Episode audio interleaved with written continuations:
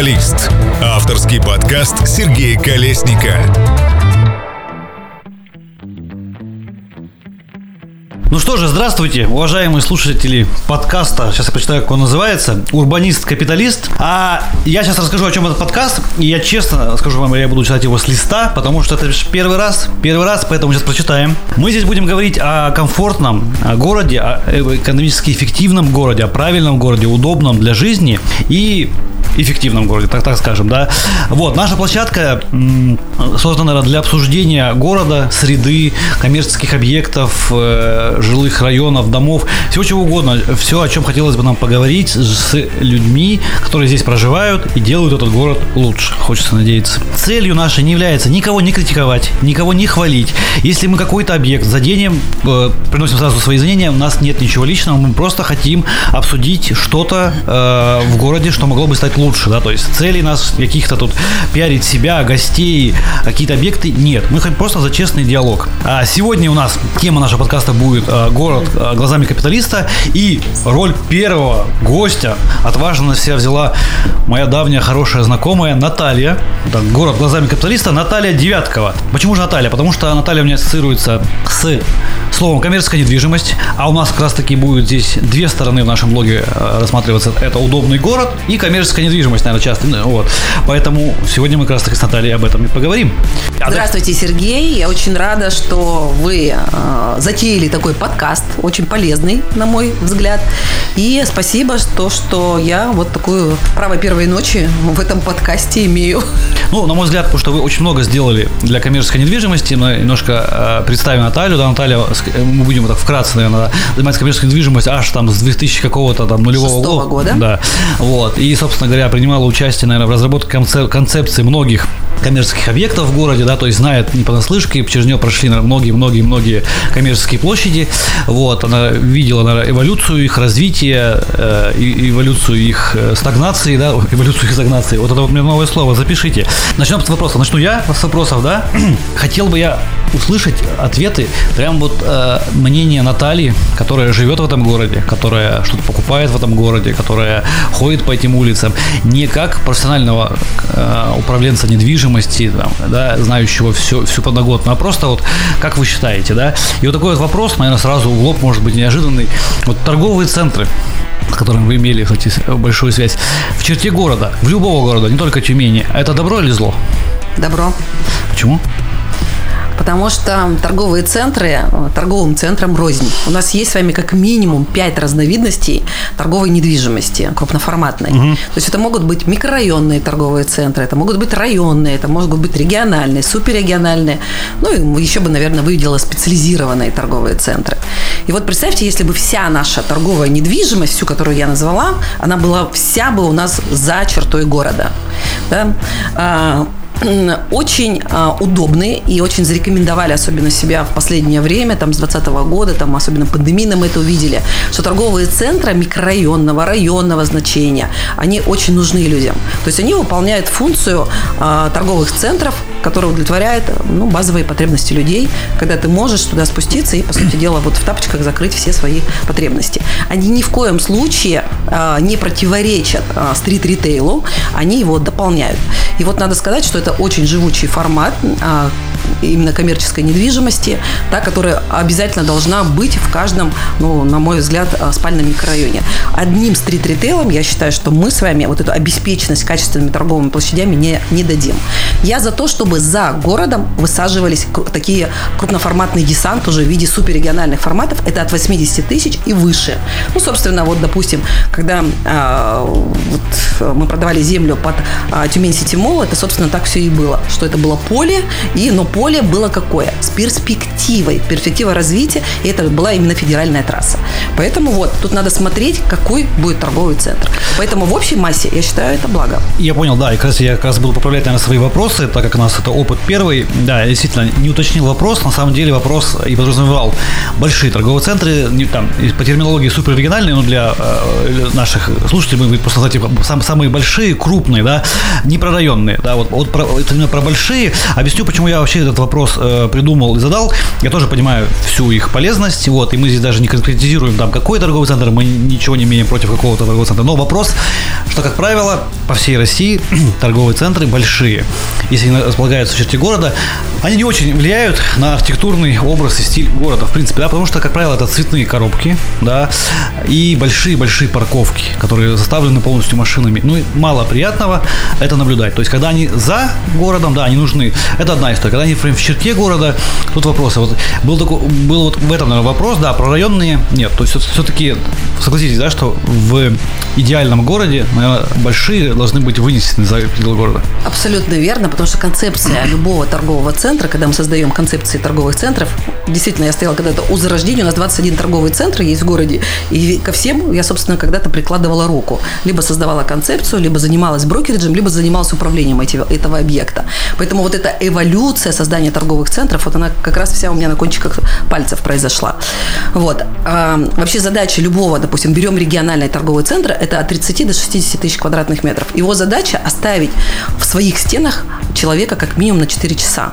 Поэтому, вы, наверное, вы правильно абсолютно заметили, что это глухие коробки. То есть они без окон, без дверей, полная горница людей. Вот, по сути дела, это вот про это. Нам нужно как можно дольше, больше привлечь людей и их там оставить.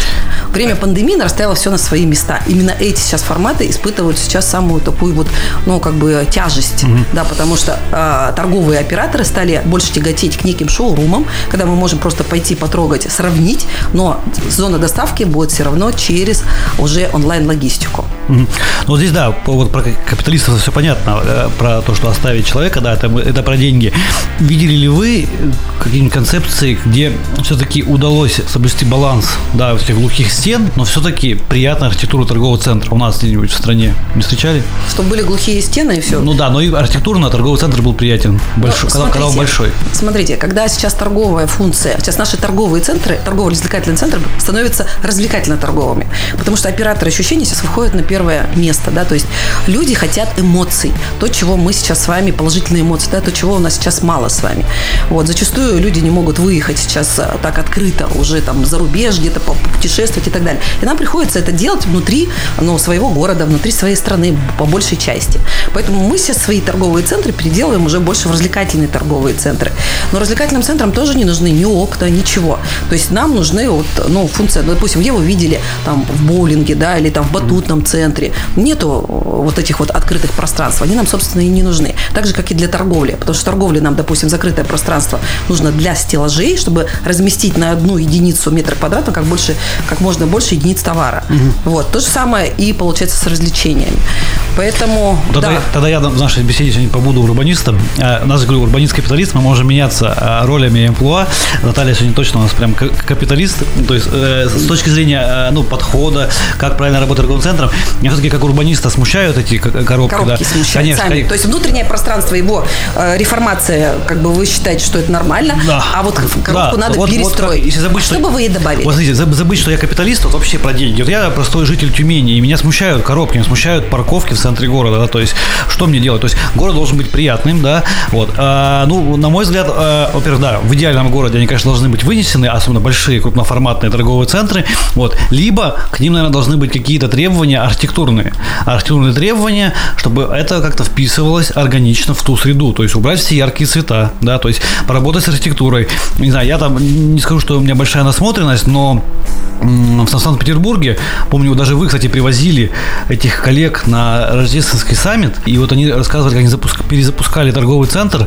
Помните, в центр э, они сместили в Санкт-Петербурге торговый центр и везли по Неве шуточного коня, говорили, центр переезжает. И у него какая-то такая стилистика была, он белого цвета, прям такой скандинавский стиль. То есть там э, прям был подход, что они попытались писать его среду, то есть что-то интересное. То есть вот, вот, вот такие вот моменты. Наверное, моменты какие-то к парковке должны писать. То есть в моем понимании понимании, что если уж торговый центр находится э, в черте города, да, где люди ходят, ездят, ходят в школу, в детский сад, и все жители должны начать обращать внимание, они, к ним должны быть какие-то требования а, мы говорим сейчас не про это наши какие-то торговые центры, а в принципе, да, угу. вот, чтобы удовлетворить не только а, потребности капиталиста, да, который э, там, ну и э, потребностей посетителей, но и, в принципе, э, всего городского пространства. Можно я да. полью на вашу душу бальзам, да? Так. Могу сказать, что с 2019 года наш рынок перестал болеть гигантизмом.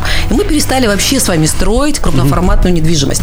Если вы внимательно на рождественском саммите смотрели мою аналитику, то я вам ставила, что я, наоборот, переживала, что ничего не строится. 19 год – ноль, 20 21 22 То есть мы ничего не вводим сейчас с вами нового. Это про Тюмень. Это про Тюмень, mm-hmm. да. Мы сегодня mm-hmm. про Тюмень, про да. свою любимую говорим. Вот, поэтому, а, наверное, мы можем с вами говорить о тех постройках, которые были построены ранее. И мы их называем, вот это был наш бум строительства, это был 2004 год, когда начался строиться а, первый торговый, торговый, концептуальный торговый центр, этот был ТРЦ «Премьер». И вот 2019 год, когда уже там а, был введена э, Тюмень Сити Молл, матрешка, все, на этом мы закончили свое строительство. Поэтому у вас уже больше не будет поводов для разочарования. Вторая тема, которую я бы хотела комментировать, то, что а, любой крупноформатный объект, да, который имеет торгово-офисную, торговую, развлекательную, наверное, больше, может быть, и офисную, потому что сейчас мы больше тяготеем к строительству многофункциональных центров. Вот они показали свою живучесть. И все, что мы сейчас строим, то самое Первомайская Дина, вся Заря, допустим, тот же самый там ЦУМ, а это все МФК. То есть это вот сейчас новый формат, который торговые центры, по сути дела, превращаются. И здесь вот уже можно его критиковать, что-то вам нравится или не нравится.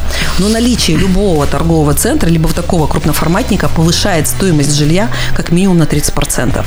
Поэтому это очень-очень круто. Если бы тогда Тюмень Сити Молл не появился бы на окраине города, я думаю, что звездному городку было бы очень сложно раскрутить данную локацию. Именно наличие этого торгового центра да, делало эту э, площадку привлекательной. Вот. А по поводу торговых центров, что они тогда строились, такие просто яркие коробки, но, вы знаете, есть некая психология покупательского поведения, и мы как девелоперы и как консультанты должны постоянно вызывать желание у человека зайти туда и остаться ну, да. на долгое время, естественно, оставить нам как, больше, как можно больше денежных знаков. Поэтому они яркие, цветные, желтые, оранжевые, красные. Это все вот как раз из той цветовой гаммы, которая, ну, говорят, иди сюда, я вот себя жду. Нет, я понял, спасибо за, за ответ. На самом деле, сразу тоже хочу пояснить, что я не, не являюсь там противником торговых центров, да, то есть наша задача обсудить, да, то есть и про яркие я понимаю с точки зрения капиталиста, но вот с точки зрения урбаниста а, есть вопрос, поэтому мы, наверное, и есть желание, чтобы в будущем не только торговые центры, а в принципе все в нашем городе, в нашей стране а, исходило из, из двух подходов, да, то есть то, что а, комфортно, приятно для восприятия, и то, что экономически эффективно, да. Нельзя переходить только в одну сторону, сказать, что ну вот яркий желтый везет мне больше покупателей, поэтому он будет желтый, да, то есть нет. Ну. Урбанист-капиталист. По торговые центры опустим, перейдем к нашему любимому стрит-ритейлу. Любимому, потому что, ну, и я, и Наталья с ним работают. Ну и все жители и наши слушатели так или иначе каждый день с ним сталкиваются, да, они ходят мимо него, заходят в него. И такой вопрос, был бум развития когда стрит-ритейла, да, то есть особенно, даже меня больше интересует вопрос в чем, когда их очень часто переводили. Помните? Из, Конечно, из квартиры, да. Для меня как инвестора одна из основных таких инструментов повышения капитализации моей. Да, потом Актива. их как бы э, приостановили, да, сейчас это практически невозможно, это очень большой там э, нужно пройти путь, да, и голосование практически всех жителей этого дома. Вот, соответственно, этот вопрос остановился, но вопрос такой, вы хотели, чтобы этот инструмент вернулся? Вы знаете, да, я бы хотела, чтобы этот инструмент вернулся. Вообще надо сказать, что это абсолютно как бы региональная история. То есть каждый регион принимает уже свои правила игры. И э, так как у меня как бы много учеников, их уже там э, более 400, и они рассказывают, что происходит по их городам, и многие до сих пор сохранили эту стратегию перевода жилого в нежилое. Вот. А мне очень нравится работать с, с этим инструментом. Почему? Потому что, как правило, а, все эти локации, где есть возможность перевода жилого в нежилое, они находятся в центре города. И на сегодняшний день это первые этажи, которые находятся на первых э, этаж, ну, получается, на первых, первые этажи жилых домов, которые выходят на магистрали. Зачастую очень оживленные, очень грязные, загазованные или еще что-то. Поэтому для житья как будто бы это не очень приятно. А вот для того, чтобы там находился какой-то, э, ну, вот какая-то коммерция, это было бы вот то, что надо. Потому что хорошие люди и пешие потоки. Вот, и, собственно, я думаю, что от этого бы только оживало вот это городское пространство, чтобы появлялся стрит-ритейл, вот, и делал эти улицы более безопасными, более светлыми и э, более комфортными. А как думаете, почему это все приостановилось? Я думала, что был вопрос по парковкам. То есть это было однозначно, был такой а, вот хайп, что парковок нам не хватает в городе. Э, и так это было, получается, где-то 18-19 mm-hmm. год. И у нас действительно было очень ужесточение по парковке. У нас самый большой индекс по, э, когда мы строим, допустим, mm-hmm. жилой э, комплекс, и у нас получается индекс по парковкам самый высокий. Один, ну, может быть, один из высоких в стране. Мне кажется, парковки это один из инструментов, ну, остановить эту деятельность. Мне кажется, что остановили это все-таки из-за того, что было много жалоб при переводе, при потом дальнейшем использовании, да, то есть люди, э, ну, жили в доме, у них появилось внизу там заведение какое-то, э, допустим, неблагоприятное, да, и, собственно говоря, много было жалоб, и как, как, как способ остановить. А плюс, э, все-таки, с чем я вот тоже как урбанист, наверное, в этом случае скажу, что при всей своей капитальной такой привлекательности, да, с точки зрения капиталиста, вот, э, вопрос в внешнем виде, вот если мы там, не знаю, от Солнечного а, по Пермякова прогуляемся до Широтной и посмотрим все эти коммерческие площади, которые были переведены, выведены, у всех разное колесо, у всех разная дверь, у всех разная вывеска, нет единого стиля, и мы получаем прям такой какой-то Шанхай, там, не знаю, или как даже, может, Шанхай тут даже удивиться, вот. И вопрос, да, вот вопрос был, что они полезны, с одной стороны, да, но, но, но они ведь и, в том числе и портили город. Но... Сейчас нужно вернуться 2-0 как-то, да? Да, понимаете, тут, когда, знаешь, хочешь вылить воду из таза, можно вылить ребенка, да? Угу. Поэтому а, мы себе задали вопрос. Коммерческая недвижимость на первых этажах а, угу. стрит-ритейл добро или зло? Я говорю, угу. добро. Угу. А теперь вопрос, а какая она должна быть? Угу. Да, то есть вопрос, то есть а, что мы должны с ней сделать? Я с вами абсолютно согласна. Там кто в лес, кто по дрова. Поэтому, наверное, а, тут можно было бы отдать это во власть, наверное, управляющих компаний, которые могли бы задать какой-то единый стандарт оформления там, входной группы, там, лестниц, там, а, какого-то придворового пространства, малых архитектурных форм, там, а, значит, вот этих подъемных механизмов для малоимущих, для маломобильных, получается, групп населения. То есть вот нужны некие рамки, по которым мог бы бизнес двигаться на первом этаже. А так как им никто не регулирует, то он кто как себе представляет законы красоты, да, то есть э, тест ДИФа о вкусах не, не спорят, та же самая и о красоте. Вы подойдите к собственнику и скажите, что у него некрасивое крыльцо. Я подходил. Да. Нет, я с вами соглашусь, да, то, что, ну, действительно, они имеют место быть, и они очень эффективны, и в них есть польза. Это, конечно, вопрос очень глубокий.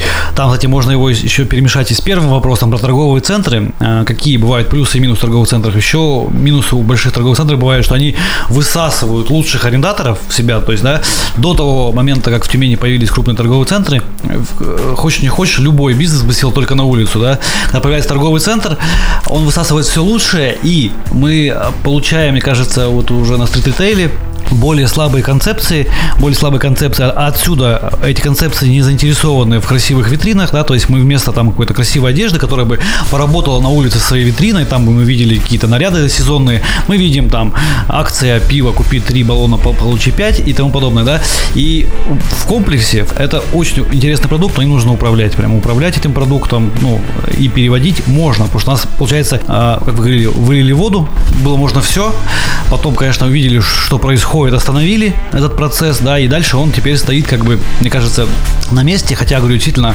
недвижимость могла бы работать лучше. Ну, здесь я с вами не соглашусь, так, потому что я это считаю, уже, что... Это, это уже интереснее. У нас, у нас это очень правильный, очень правильный диалог. Это просто, простите, мы первый раз общаемся, поэтому так общаемся, да, очень правильно. Давайте. Поэтому я считаю, что вы, э, значит, говорите о том, что наличие торговых центров задавило а, операторов стрит-ритейла. Абсолютно не так. Я считаю, что торговые центры, наоборот, таким э, являются хорошим лид-магнитом для притяжения и для создания трафика. Я очень люблю высаживать стрит-ритейл по вот этой муравьиной э, дороге, да, или даже по, пускай это будет автомобильной дороге, высаживать стрит-ритейл. У них всех очень э, хорошие от этого возникают товарообороты. Конечно, если вы начинаете конкурировать, ну, например, когда открылся Леруа Мерлен, да, было очень тяжело э, торговому центру Южный, потому что X, две товарные группы столкнулись лбами, да, и Леруа Мерлен было очень тяжело противостоять, потому что он превосходил по численности, по локации и по укомпоновке. То есть там была уже эффект синергии еще с другими операторами, и он был более мощным в этом плане, вот, 100-тысячник. Но а, по дороге к Кристаллу сели очень хорошие операторы, которым сейчас прекрасно. Допустим, э, тот же самый отпочковался оператор, который занимается только обоями. И он говорит, я буду сидеть рядом с кристаллом. Почему с кристаллом? Почему тебе здесь хорошо? То есть он забирает у нас объект, три этажа. Даже на тот момент в этих трех этажах не было лифта. И вот этот специализированный магазин с обоями, он, значит, там, ну, я думаю, что многие узнали уже там рядышком с кристаллом, он до сих пор стоит. Вот, то есть э, это все произошло там, получается, в 2014 году, а вот представьте, еще ныне действующий формат. Вот. И а, потому что, он говорит, объясняет следующее. В Леруа э, Мерлен, получается, есть много и всего понемножку. Я же забрал одну ассортиментную матрицу и сделал ее, во-первых, шире, а во-вторых, я ее сделал более сервисной. То есть я изучил концепцию Леруа и увидел, что они абсолютно не делают там, там э, не доставляют до автомобиля, нет погрузки и разгрузки. То есть, да, все дешево, но ты должен сам это все сделать на себе, там погрузить, все разгрузить и так далее. Поэтому он дал больше, то есть они сходили все, посмотрели, и тут же зашли, получается, вот в эти обои и купили то, что им надо, и им все это красивенько, все, поработал с ними консультант, все им загрузили в машину и так далее. И он говорит, у меня здесь очень все хорошо идет. И таких много. И мы такие фирменные магазинчики высаживаем, там, по рыбе, по мясу, им тоже от этого хорошо. То есть они паразитируют на этих пассажирах и людопотоках. А, я, нет, я с вами соглашусь, что э, есть только там, скажем, какие-то кейсы неудачные. Нет, конечно же, есть удачные кейсы. Я, я, ну, я в целом говорил, что э, забирая лучших арендаторов, торговый центр даже, может, не такой там строительный, а просто я говорю, про ту же одежду. Если бы наша вся одежда была вынуждена сидеть в городе, да, то есть наши витрины бы, я опять же здесь говорю как урбанист, были бы приятнее. В основном сейчас, ну, как бы, я тоже работаю с ритейлом, да, на улицу арендатор, который не сильно беспокоит, витрины, фасады, потому что, ну, это, это более такие а, какие-то мелкие, более мелкие бренды, и вот в отличие от того, как, знаете, входишь в городах, где, пускай возьмем, на той же Европе, когда мы идем по улицам, и там хоп, и Зара на улице, Зара Хом на улице. Угу. Приятно же зайти, а не когда у тебя только аптека, аптека, ломбард, аптека. Я про то, что я не говорю, что вот убери сейчас из, из Тюмени э, торговые центры и все Зары вдруг сядут э, на улицу. Мы сейчас даже не, не, не обсуждаем, где сейчас Зара, вообще в, цел, в целом про концепцию, не, не про конкретный год. Я говорю, что э, мне как урбанисту, опять же, хотелось бы, чтобы мы ходили по улицам, в которых сидели красивые концепции, которые в том числе и вытягивают торговые центры. Понятно, что Зара бы вообще не приехала к нам на улицу, да, то есть мы пока, может быть, еще до этого не доросли. Вот. Да, мы слишком для них маленькие. Шесть лет ну, да. требовалось, чтобы завести Зару. Да, да, я знаю, да. Вот. Поэтому, я да. просто не понимаю, где вы ходите, Сергей, если да. честно. Так. Потому что если вы ходите по спальным микрорайонам, то это mm-hmm. набор джентльмена. Вы то же самое увидите и во Франции, в Париже. Mm-hmm. То же самое там увидите в каких-то американских городах. Если же вы все-таки ходите по центру города, то mm-hmm. вы увидите больше бутиковую нарезку. Та же самая эскада никогда не сядет в торговый центр, например, да, или там, допустим, Макс Мара, или Паул Шарк, или еще кто-то. Это бутики, которые а, у них призвание такое маленький, красивый, на первой линии меня должны все видеть. Они не зайдут, если только это не будет какая-нибудь, знаете, такая вот концепция премиальных брендов, где они будут среди себе подобных. У нас таких нет, у нас я вот лет Village тоже нету. Поэтому, ну вот они пока высаживаются на наших городских улицах. Их нет в торговых центрах. То есть их хватает. Мне просто кажется, что их мало. А если вы приходите в спальный микрорайон, туда там есть некий там а, базовый пул а, операторов, которые удовлетворяют, ну вот, базовые потребности Особенно людей. если мы выйдем сейчас оттуда, где мы сейчас находимся, пройдемся по улице энергетиков, мы увидим очень-очень интересный детейл. Ладно, э, после детейл мы, в принципе, наверное, думаю, поговорили, да? Угу. повторюсь, здесь не бывает правильного и неправильного мнения, просто интересно будет э, узнать у людей, живущих в нашем городе, что же здесь происходит. Давайте, да, поговорим про город еще, что мы ушли прям в коммерцию, в коммерцию, недвижимость, недвижимость, но нельзя было не уйти, раз мы здесь все-таки ее и представляем тогда, да? Давайте поговорим в целом о городе. Урбанист-капиталист. Много существует, раз мы тут про, урба... про урбанистов. Хотя вы знаете, кто такой урбанист? Да. А кто такой урбанист? Человек, который занимается градостроением, улучшением качества жизни в городском пространстве. Я расскажу вообще, откуда да. зародилась урбанистика. Вот, давайте. Да, урбанистика. Давай. Мне было просто это интересно, и э, я давно занимаюсь этой темой. И надо сказать, что э, вообще урбанистикой пытались уже эта культура и надо сказать, что уже пытались ей заниматься в, представьте, 3000 лет до нашей эры. То есть и это была культура, как вы думаете, где она зародилась, в какой стране? В России. Нет, нет, нет, это была Индия. Ага. Это была Индия. Плохо получилось Вот, да, да, да, да, да, в Индии. Это был первый города Харапа и а, Махиджанджо Даро. Вот такой вот был город. И они были спроектированы достаточно разумно. Во-первых, каждому объекту была а, подведена канализация и водоотведение. Во-вторых, была впервые использована вот такая, знаете, система сетчатого построения города, когда мы с вами имеем улицы, которые пересекаются под прямым углом. Вот у нас в основном такое с вами да, э, градостроение. Хотя надо сказать, что в средневековой Европе это э, уже градостроение забыли и начали строиться по такому кольцевому принципу. То есть они сначала строили собор, э, там базар, вот, ну вот получается вот этот вот Площадь какая-нибудь. да, площадь, базар. И потом они начинали уже вот уже в районе Бульварное кольца строить. Да, да, да. И вот эти улочки были очень маленькие, и, м, меленькие. Вот. А вот именно в 3000 лет до нашей эры вот была первая попытка вот создать уже правильное пространство а, с уже широкими пространствами. И они даже делали так, что а, ты когда шел по улице, тебя обдувал ветер. То есть они даже использовали силу там ветра там и э, ну, приятного пространства. Ну, как сейчас, наверное, в лучших управляющих компаниях какого-нибудь Лондона, которые управляют улицами, да, они же продумывают, как в наших торговых центрах, где лавочка, где дерево, какой арендатор. У нас улицы, к сожалению, не управляются, а там вот они до сих пор. Понял, нет, очень интересная справка, да, про урбанистов. Вот. Дальше, дальше подро- продолжилось это развитие, уже Древняя Греция и Рим. Это уже, получается, пятый век до нашей эры, да, 500 лет до нашей эры. Вот, и здесь появляется, появился первый вообще архитек- архитектор. Его упомина- упоминает а, Аристотель в своих трудах. Вот, его звали Гипподам. И он, по сути дела, разрабатывал первый генеральный план строительства городов э, Фури и Пирей. И вот уже появляется первый документ, генеральный план, по которому строится город. И это прямо таки классно. Когда вот опять принимается эта сетчатая система застройки, улицы пересекаются под прямым углом, а общественные здания, они располагаются перед такими крупными общественными пространствами. Вот даже если сейчас вспомнить, как наш город с вами построен, да, то есть вот мы вспоминаем, да, наше правительство Тюменской области, вот он большой такой прямоугольный плацдарм и вот такое общественное здание. Дальше, значит, средневеков... средневековье Европа забывает все напрочь, э, эту сетчатую, э, получается, систему построения городов и начинает развивать вот эти кольца. Но э, 18 век начинается индустриализация, то есть когда ручной труд уходит, и он заменяется уже машинным производством. И начинается стечение людей в определенное пространство, где строятся фабрики, заводы, и вдруг города понимают, что они не приспособлены к этому наплыву людей. Да, то есть нужно каким-то образом э, их где-то селить, как-то кормить, как-то развлекать и так далее. И вдруг начинается э, более такое тщательное изучение вот этого городского пространства, чтобы сделать комфортным, безопасным вот это вот э, средопроживание. Вот, поэтому вот эта индустриаль- индустриальная революция, это 18-19 век, вот она вот сделала такой э, всплеск в урбанистику. В 18 веке по генплану были построены две мировые столицы Вашингтон, Санкт-Петербург. Вот. Но и надо сказать, что как наука у нас урбанистика родилась в 1909 году, Лондон, сформировалась первая каф- кафедра урбанистики. Вот как бы мы с этого ведем с вами отчет. Вот, что вот у нас уже есть первая кафедра, где можно поучиться. Да, вот это, вот это, это уже наука, она вошла, ну, как бы в общую дисциплину.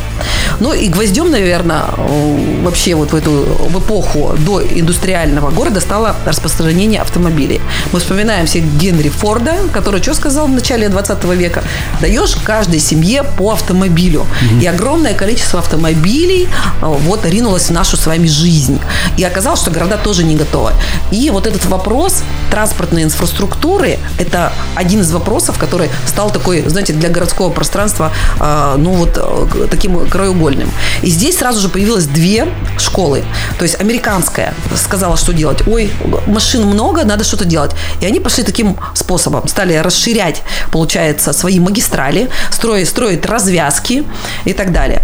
А вторая э, ветвь, да, вот куда и попала, кстати, тоже Европа уже в 20 веке, они сказали, а давайте-ка мы будем не для автомобилей все это расширять, а делать общественный транспорт. То есть мы людей будем пересаживать на автобусы, трамваи и так далее. Ведь э, людям в автобусе нужно намного меньше места, чем людям с целой авто- машиной, да, то есть и парковки и так далее. Вот, и поэтому, а, вот даже когда я, я училась в Лондоне, а, это было там, по-моему, года лет пять назад, то там вот так все и развито, да, то есть ты доезжаешь до Лондона, ты живешь где-нибудь уже в пригороде Лондона, ты доезжаешь до черты, оставляешь свой автомобиль, там есть специальные парковки, и пересаживаешься на общественный транспорт. Содержать свой автомобиль и ездить на нем в центре Лондона очень дорогое удовольствие.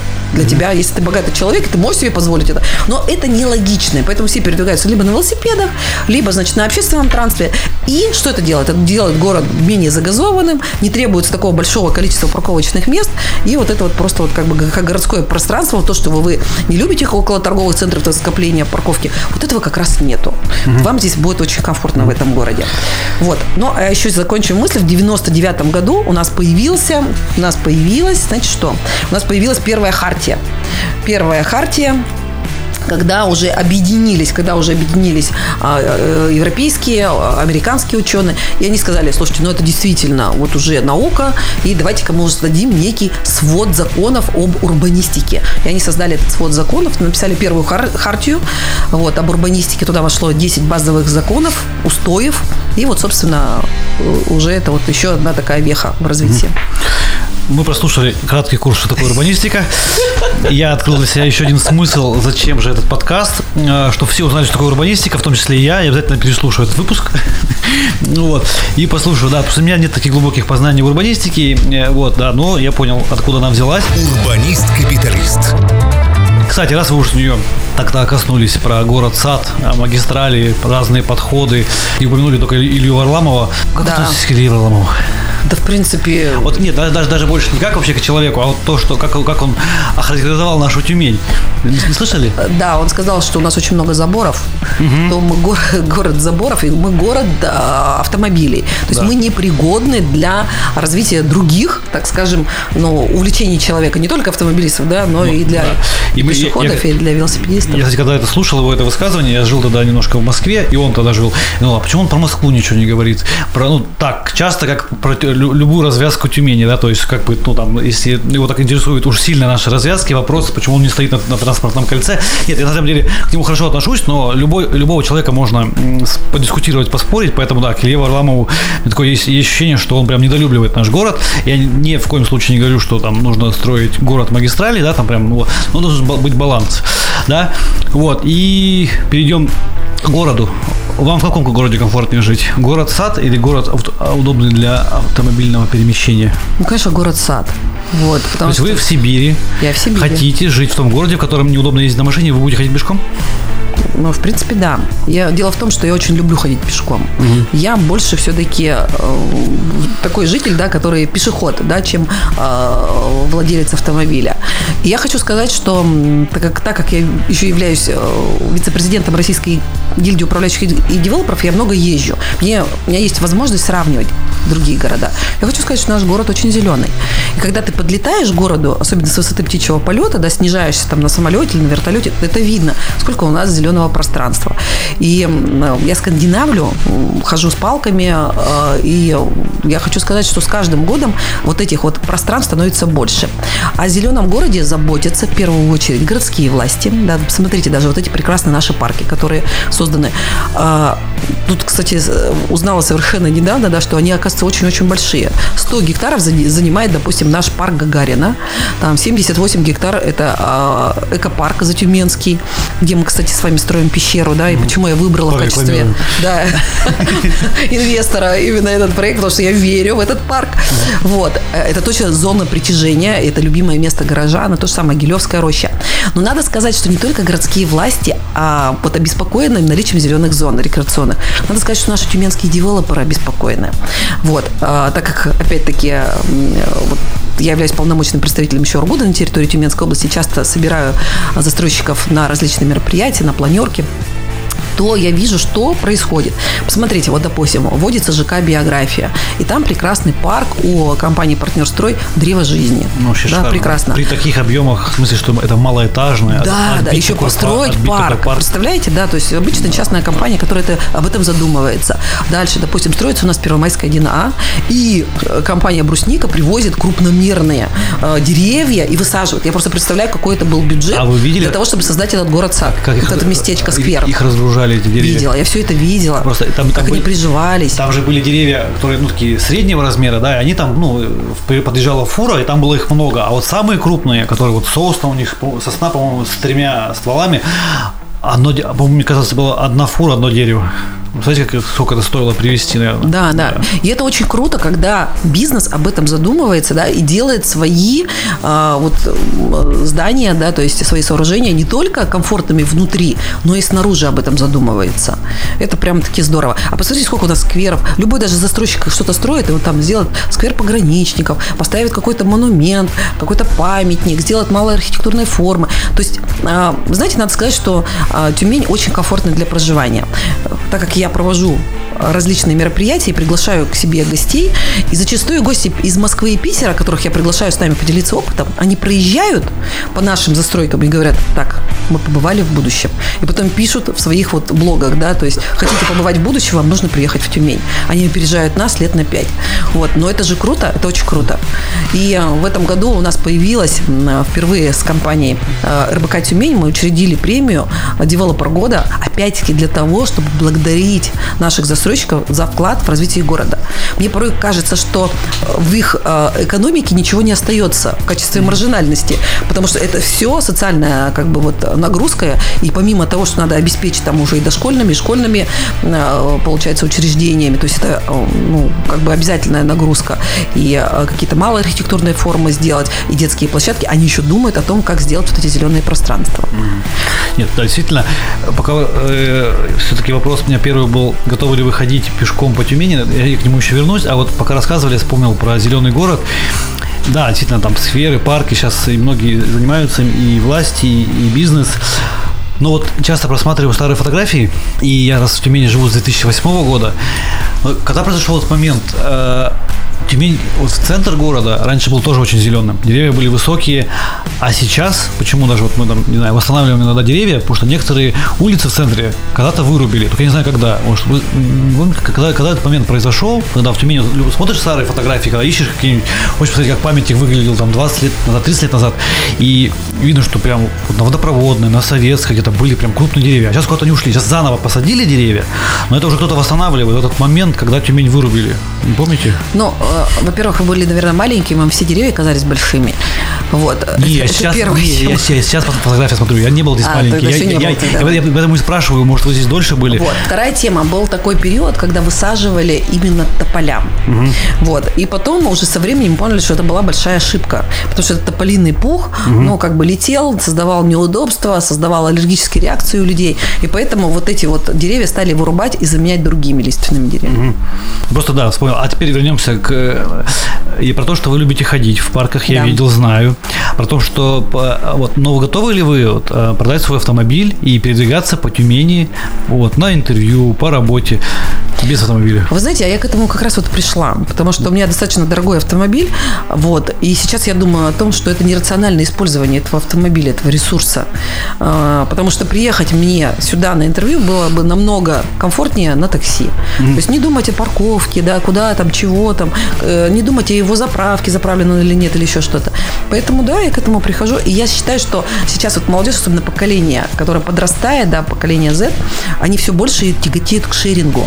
То есть все в аренду, потому что жизнь такая, что надо двигаться. То есть такая, такое, ты становишься такой динамичный. Ты не знаешь, где ты завтра будешь, где у тебя будет востребованность по профессии, где ты будешь учиться, где, возможно, будет какая-то точка притяжения, будет строиться какой-то интересный, там, я не знаю, там, тот же самый, там, не знаю, какой-то научно-исследовательский центр или еще что-то. Поэтому, э, так как ты все время находишься в динамике, в движении, ты не можешь обрастать, и это вижу и по недвижимости в том числе, особенно по статичной, которая обслуживает, ну, так скажем, свой лайфстайл, да, качество жизни своего. То есть люди говорят, я лучше буду покупать недвижимость для сдачи в аренду, еще что-то, чтобы обеспечивать свою свободную жизнь. И очень редко, когда они говорят, ну, то есть это уже, знаете, все-таки поколение, которое было наших бабушек, даже наш с вами, когда мы говорили, а вот в кирпичиках это надежно. И в первую очередь мы бежали обзавестись для себя квартирой. То есть еще даже там не женат, ничего, но надо вот прям вложиться в эти кирпичи. Я согласна, надо вкладываться в кирпичи. Только надо сначала, э, сначала создать создать линейку активов, а только потом уже линейку пассивов. Угу. То есть сначала то, что тебя кормит на этой недвижимости, а только после этого ты уже там улучшаешь качество своей жизни. Про передвижение по городу тоже вспомнил пример. У меня офис был когда-то в Газойл Плаза, а жил я в Даудели.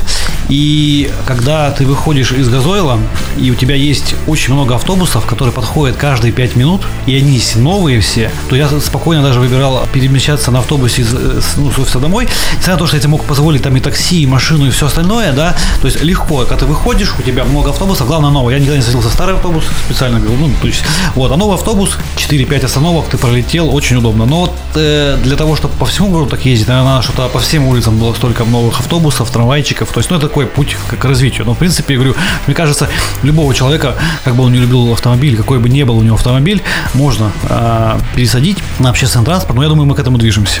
Но вот. смотрите, тоже вот наличие, там, допустим, тех же самых пробок, да, сколько ты времени тратишь, стоя и добираясь до рабочего места, и когда у тебя отдельно выделенная полоса, допустим, для да. общественного транспорта, и ты понимаешь, что ты приедешь в гарантированное время, да. потому что есть некое расписание, то это однозначно делает более привлекательным доставку тебя любимого именно на общественном да, транспорте. Да. То есть я считаю, что здесь не будет ничего катастрофического, катастрофического если мы не будем сейчас э, позволять себе две с половиной единицы на семью. Угу. То есть у нас вот по статистике сами два, два с половиной автомобиля на э, вот ячейку общества нашего тюменского. Это очень много. Ну и да, пока мы находимся в таком моменте, что мы только там переходим в, э, в город, который, возможно, станет городом для общественного транспорта, на сегодняшний день, опять же, мы тут вспоминали Варламова, который критиковал наши развязки, вопрос в том, что как без, без них. На сегодняшний день мы ездимся на автомобиле, и это такое, как бы там, может быть, не нравилось, что Меликайте будет полностью бесстафорная и такая немножко в мостах, но мы все равно ездим на автомобилях, и нам нужны эти развязки к любому городу, да, то есть и тут такое предвзятое отношение к Тюмени, что у нас должна быть тоже объездная, у нас должны быть какие-то а, дороги соединяющие. Когда мы э, перешагнем, что мы все и ментально, и по общественному транспорту готовы больше ездить на нем, но, может быть, мы откажемся от развязок. Но на сегодняшний день ну, нельзя жить, что в будущем мы будем ходить пешком, и сегодня не решать вопросы, как нам ездить на автомобиле. Мы пока на них ездим, и все-таки у нас сегодня за бортом больше 20 градусов, и не всегда походишь пешком. Поэтому, наверное, баланс, баланс города-сада и баланс автомобильных дорог. Насколько мы понимаем, сейчас город развернулся, особенно в центре, в сторону пешеходов. Вот э, тоже проект Первой Ленина улица, что она будет сокращать полотно, как я слышал, э, автомобильное, расширять полотно именно для, для пешеходов, для велодорожек, для каких-то удобных мест, чтобы сесть отдохнуть. По-моему, следующая улица, насколько я знаю, должна быть Луначарского такая, да, то есть постепенно она начинает уже с центра, с центра она должен э, становиться пешеходным, но так или иначе между, между районами мы должны пока ездить на машине и нужны современные развязки. Поэтому, наверное, баланс, да. Вот. Об этом можно всегда спорить. Можно всегда спорить о том, улица Дзержинского пешеходная, это хорошо или плохо. Это здорово, что есть куда повезти людей, показать э, деревянные наши все памятники, особняки. И это круто, что появилось такое место, которое даст жизнь теперь новым там коммерческим площадям. Ну, конечно же, на, мы поймем, сейчас, сейчас советская стала уз, узким горлышком, и там мы постоим. И меня когда спрашивают про эту улицу, я говорю, а что вы хотели? Ну, не бывает такого, что, ну, э, все везде идеально. Центр будет, будет все больше и больше становиться для, именно для общественного транспорта, для, пеш, для пешеходов, и все меньше и меньше для машин. Так устроен весь мир, и мы от этого не уйдем. Поэтому я точно за пешеходную, наверное, улицу, да, и несмотря на то, что вот там сейчас появляются какие-то узкие места, где теперь нужно придется постоять. А вы как считаете? much. Ну, во-первых, я хочу сказать, что о наших дорогах вообще складываются легенды. Да. Вот. Э, и опять, 21-22 год, и когда я э, начинаю делать презентацию своего любимого города, и мне легко презентовать Тюмень, Тюменскую область. Э, раньше я вылетала там на, в Канны, у нас был инвестиционный форум МИПИМ, даже на такой площадке я все время рассказывала про Тюменскую область и привлекала сюда инвесторов. Вот. Сейчас это по больше, по большей части происходит все-таки в территории России, и мы больше всего, получается, соревнуемся между регионами. И один из показателей, по которым мы всегда в ключевых позициях, это наше качество наших дорог. Первое место, и мы всегда первые, потом идет Татарстан, потом идет Москва. Ну, это же круто, круто. Вот.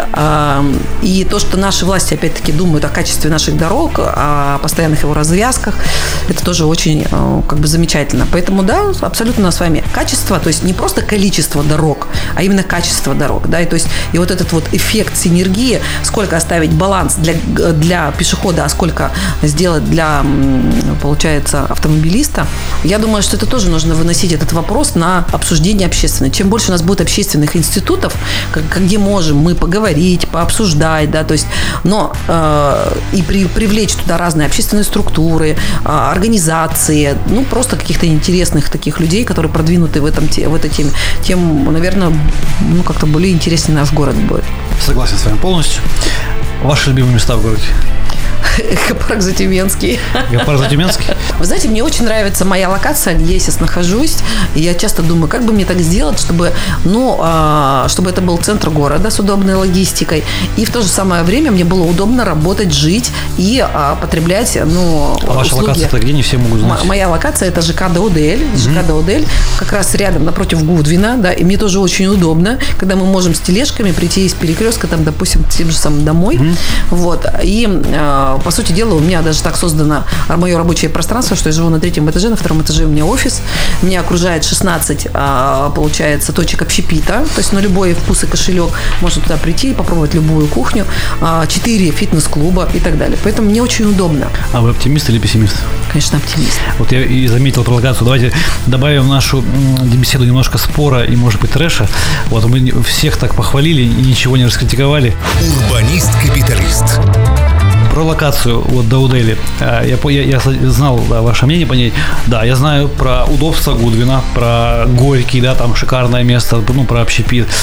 Но все-таки для удобства и комфорта жизни Даудель шикарный комплекс, ши- э, наверное, лучшим двором в центре города точно, особенно тех времен, да, то есть я тоже жил когда в ЖК Даудель, но Советская, Окей. советская. Да. Максима Горького. Несимпатичные, некомфортные, довольно-таки грязноватые улицы, где неудобные тротуары, где некрасивые вывески, где прям вот ты идешь, я ходил на автобус, я же говорил, что я с Даудели ездил э, до Газойла на автобусе, вот ты идешь мимо этой пожарки, где там машина, машина выезжает на пересечении с фабричной, и весной тебя там постоянно забрызгивают, ну, то есть она некомфортная, неприятная. Справа какие-то провода, электростанции, заброшенный забор, слева дома, которые там надо снести немножко. Как с этим быть? При всей удобстве локации. Э, Хорошо, тогда э, назовите мне лучшую. Надо же выбирать лучшее из возможного. Так. Вот, я вот сказала, что мне нужно, да, то есть мне нужны мои удовлетворение моих базовых потребностей, да, то есть с моим тем уровнем жизни, в котором я живу, э, получается офис и дом. Ну, дайте еще другую локацию.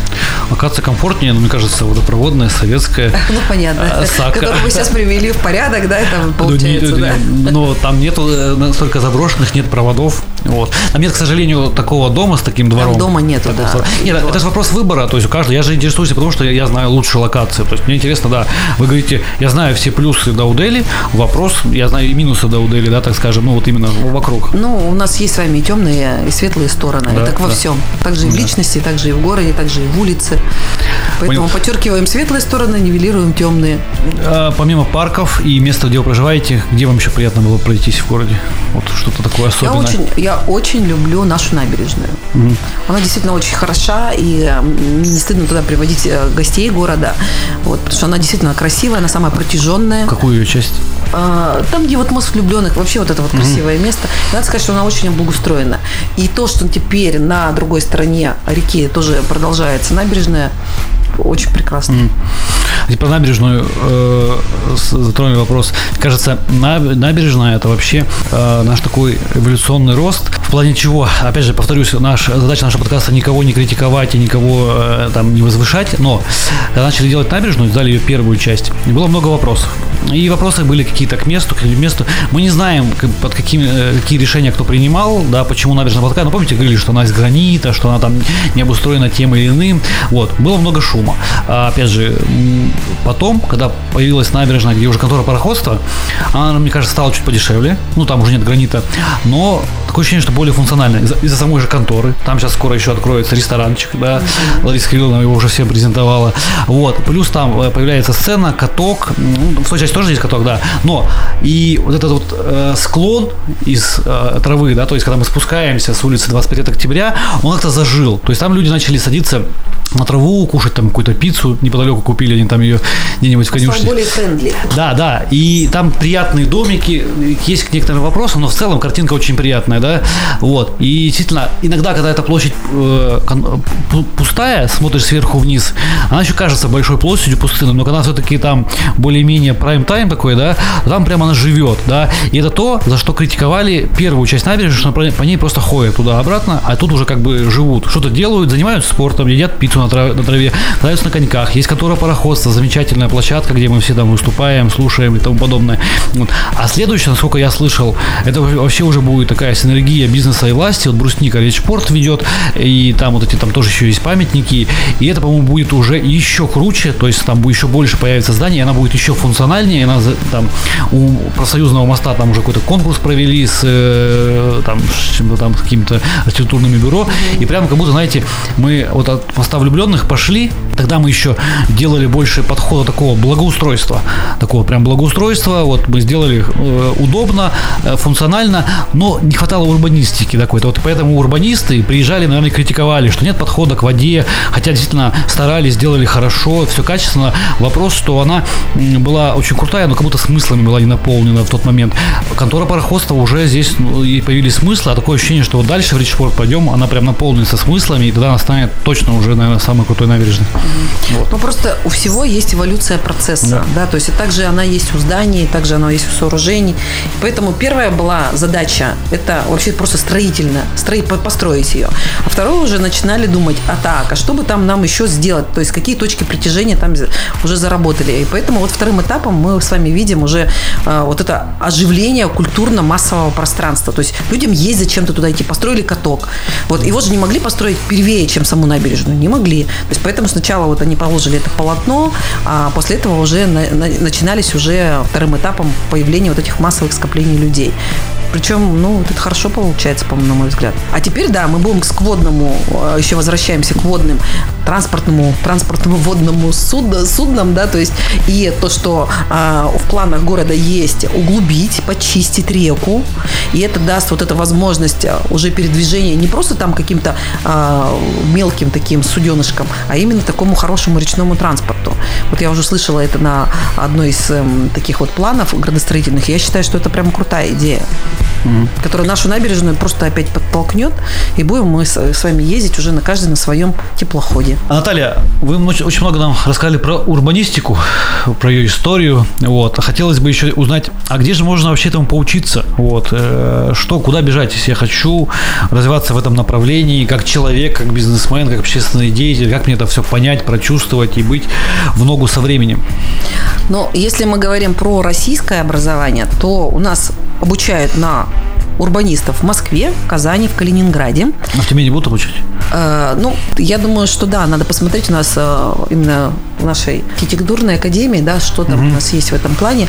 Я знаю, что есть в Москве факультет при Высшей школе экономики, Высшая школа урбанистики имени Высоковского. Вот. А также, если мы хотим более такое прикладное применение, то это можно посмотреть э, Commercial Real Estate. Это в Москве сама когда-то заканчивала на CCIM. Это именно инвестиции в коммерческую недвижимость. И там есть вот этот вот процесс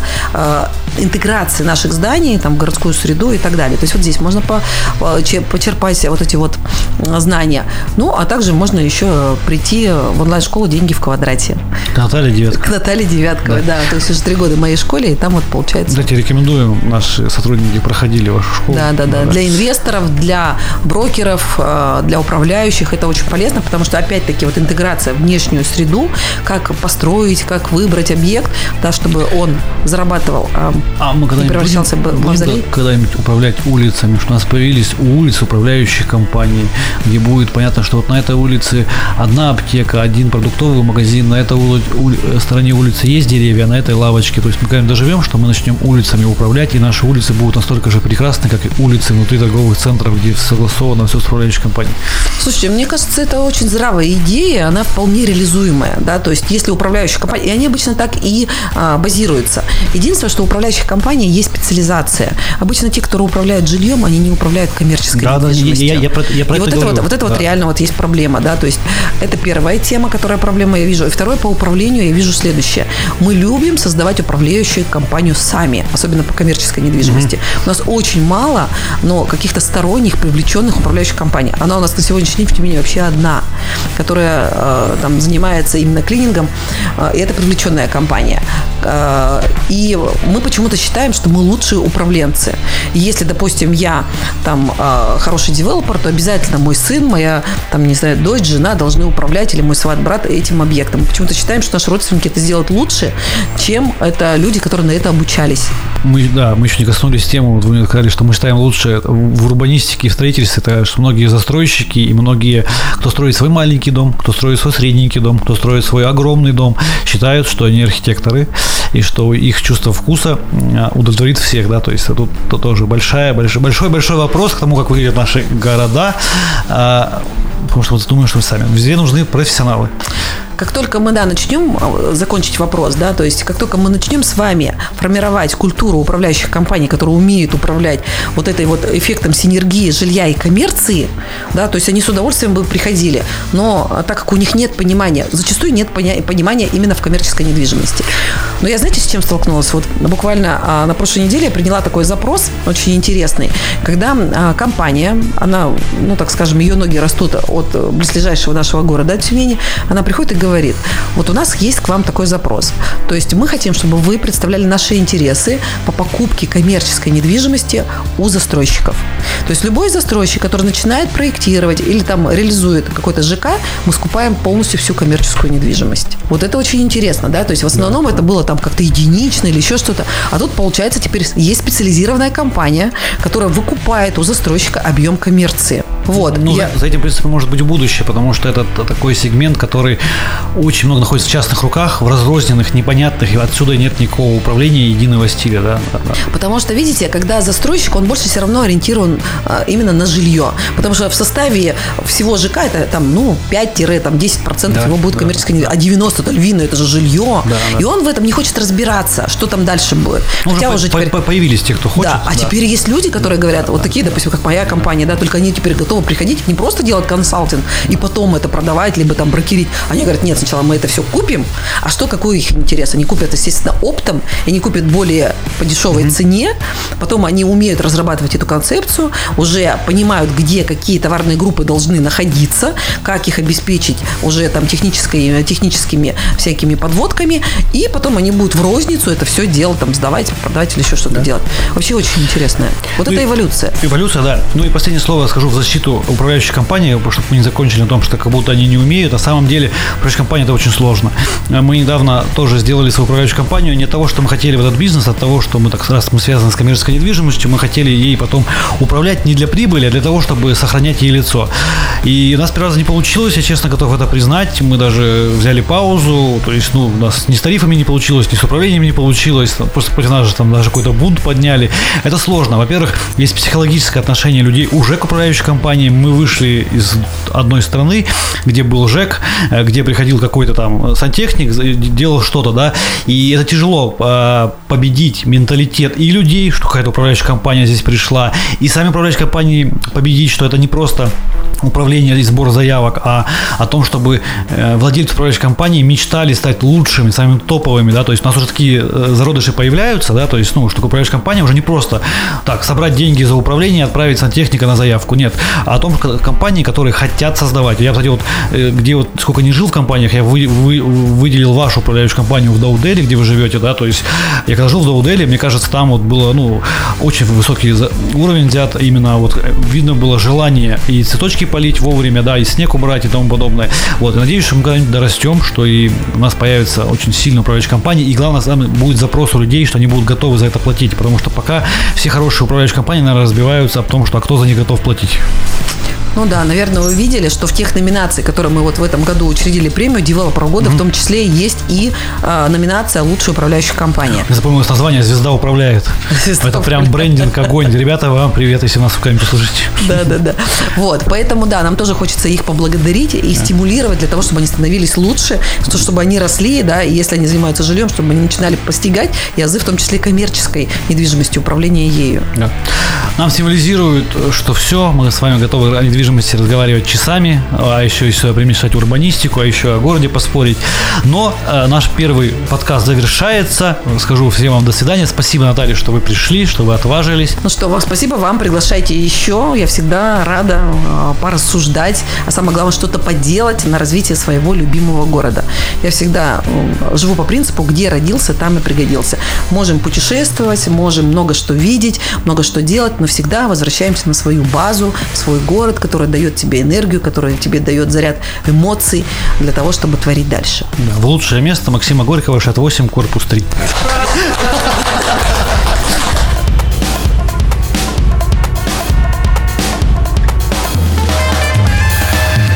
Урбанист-капиталист. Авторский подкаст Сергея Колесника.